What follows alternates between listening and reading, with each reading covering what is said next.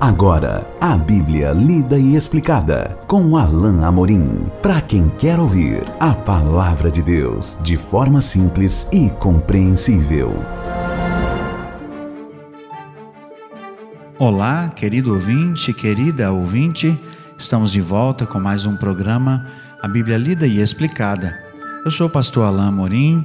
Nós continuamos o nosso estudo no Evangelho de Marcos, capítulo 4. Agora vamos enfatizar os versículos 26 a 29. Acompanhe comigo a leitura da bendita palavra de Deus. Disse ainda: O reino de Deus é assim como se um homem lançasse a semente à terra.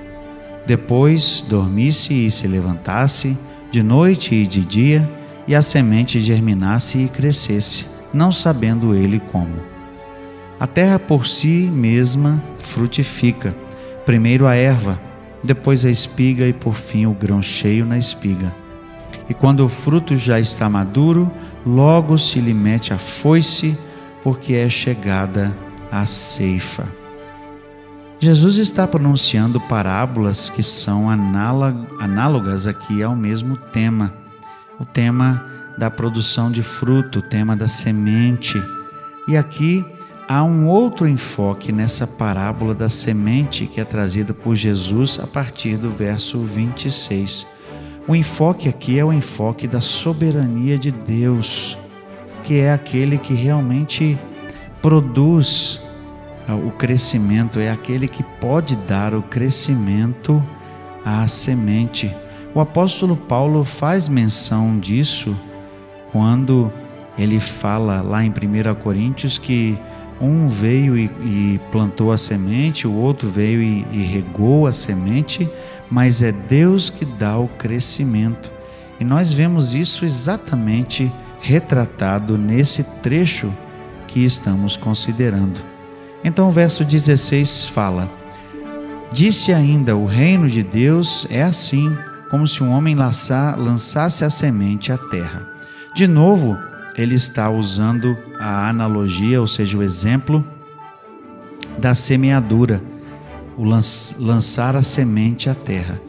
Como eu disse, o foco agora é outro. O foco agora não é no papel do semeador e nem tampouco um enfoque no solo que recebe a semente, mas agora o enfoque é no processo que ocorre com aquela semente, né? e em especial ah, nesse, nesse processo invisível que ocorre até que a semente produza. Por isso, o verso 27 traz algo de interessante com relação à, à própria atitude do semeador, porque ou, ou, ou do, do, do fazendeiro, porque isso é verdade até hoje. Muitas vezes ah, o fruto, perdão, a semente é semeada num campo que foi preparado, óbvio, e o semeador ele tem que esperar. Ele tem que esperar que a chuva venha ou ele tem que regar, não é? com um sistema de, de, de uh, que permita uh, que, a, que, a, água chegue até aquela planta, não é? é? E ele tem que esperar até o momento em que aquela planta vai germinar, se a semente, se a semente realmente for boa e se as condições em que ele preparou o solo sejam favoráveis. Por isso, essa referência aqui no texto, é, verso 27, depois dormisse e se levantasse de noite e de dia.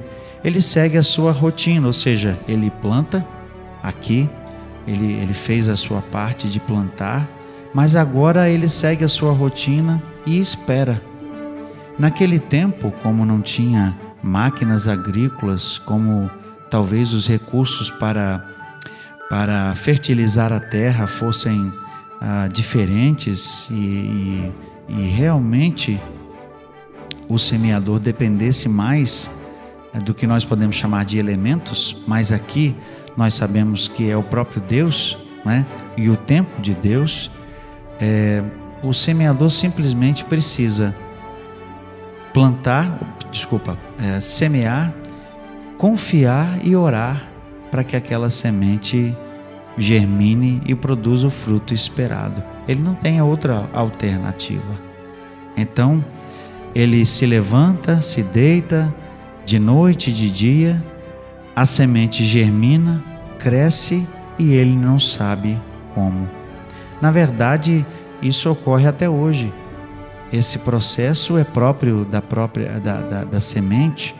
Ela germina, ela tem em si um embrião que vai tornar aquela nova planta uh, igual à planta em que aquela semente estava anteriormente.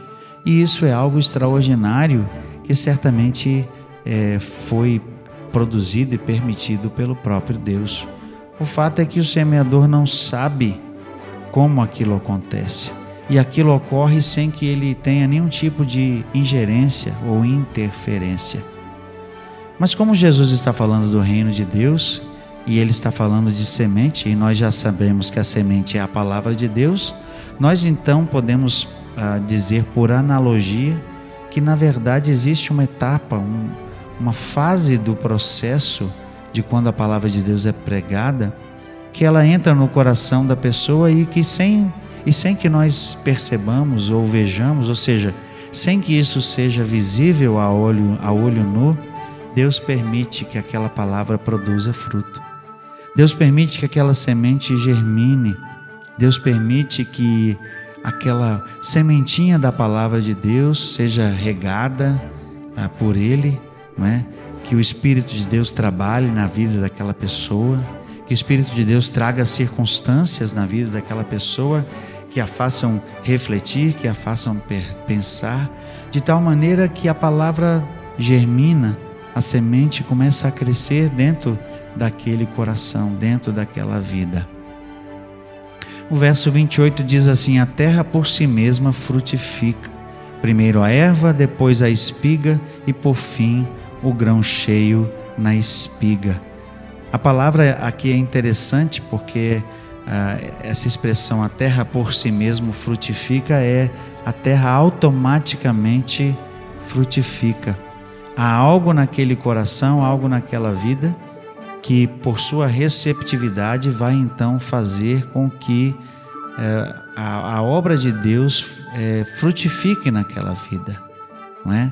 Então esse sentido automático não é não é um sentido de que a própria pessoa vai fazer algo, pelo contrário, é simplesmente que a receptividade daquela pessoa permite que o Espírito de Deus trabalhe naquela vida e que ela então comece a, a, a dar fruto que o seu, que aquele fruto, aquela semente comece a, a depois de germinar, comece a crescer para que ele produza fruto. E aqui esse fruto tem uma, tem fases é, e essa transição nem é vista por muitos, mas ela é visível sem dúvida para Deus e para outras pessoas, não é? Primeiro a erva, depois a espiga e por fim o grão cheio na espiga. Assim como há fases no crescimento de uma planta, até que ela fique pronta para, para a colheita, também há fases no crescimento de uma vida, até que ela esteja pronta. E justamente o verso 29 nos, nos traz essa realidade. O verso 29 diz assim: E quando o fruto já está maduro, logo se lhe mete a foice, porque é chegada a ceifa. Aqui Jesus está dizendo que no momento certo será colhido o fruto do coração das pessoas. Talvez esse momento seja o momento do juízo, a vinda de Jesus, quando as pessoas estarão diante do Senhor para apresentar o que produziram. Mas talvez seja o momento do juízo para cada indivíduo, quando Deus pede a conta a uma pessoa e ela então é levada desta vida, desta terra, para ser apresentada ao Senhor. Seja como for, nós temos aqui talvez a expectativa é, do juízo que o próprio Deus traz, como nos diz Tiago 5, versículos 7 e 8, e eu quero ler para você. Sede, pois, irmãos, pacientes até a vinda do Senhor. Eis que o lavrador espera o precioso fruto da terra, aguardando-o com paciência até que receba a chuva temporã e serôdia. Sede vós também pacientes, fortalecei os vossos corações porque já a vinda do Senhor está próxima. Pensando nessa perspectiva e tendo em vista o fato de que um dia o Senhor Jesus vai voltar, como é que ele vai encontrar a nossa vida? Como é que ele vai encontrar a sua vida? Jesus vai encontrar você dando frutos, fortalecido, como uma árvore robusta, com uma raiz forte? Ou será que ele vai encontrar a sua vida como uma vida que não produz frutos, como uma vida de alguém que é tímido e não está é, produzindo os frutos que Deus espera da sua vida? Será que Deus vai encontrar você como aquele, como aquele servo que enterrou o talento e devolveu ah, intacto para o seu Senhor, sendo que não fez nada para produzir algo, para frutificar, para multiplicar aquilo que recebeu? Jesus vai cobrar isso de nós. Nós seremos cobrados isso, disso um dia, quando estivermos diante dele. Ele vai querer olhar, olhar para as nossas mãos e ver o que fizemos com aquilo que recebemos. Queira Deus que você que está me ouvindo, querido ouvinte, querida ouvinte, seja alguém que vá apresentar mãos cheias de fruto para o Senhor. Mãos que trabalharam diligentemente, multiplicando aquilo que recebeu porque certamente um dia nós iremos prestar contas, como esse texto aqui indica. Nós vamos continuar o nosso estudo no capítulo 4 de Marcos no próximo encontro. Até lá, que Deus abençoe a sua vida. Acesse agora nossa plataforma e baixe os podcasts www.rede316.com.br. A Bíblia lida e explicada com Alain Amorim.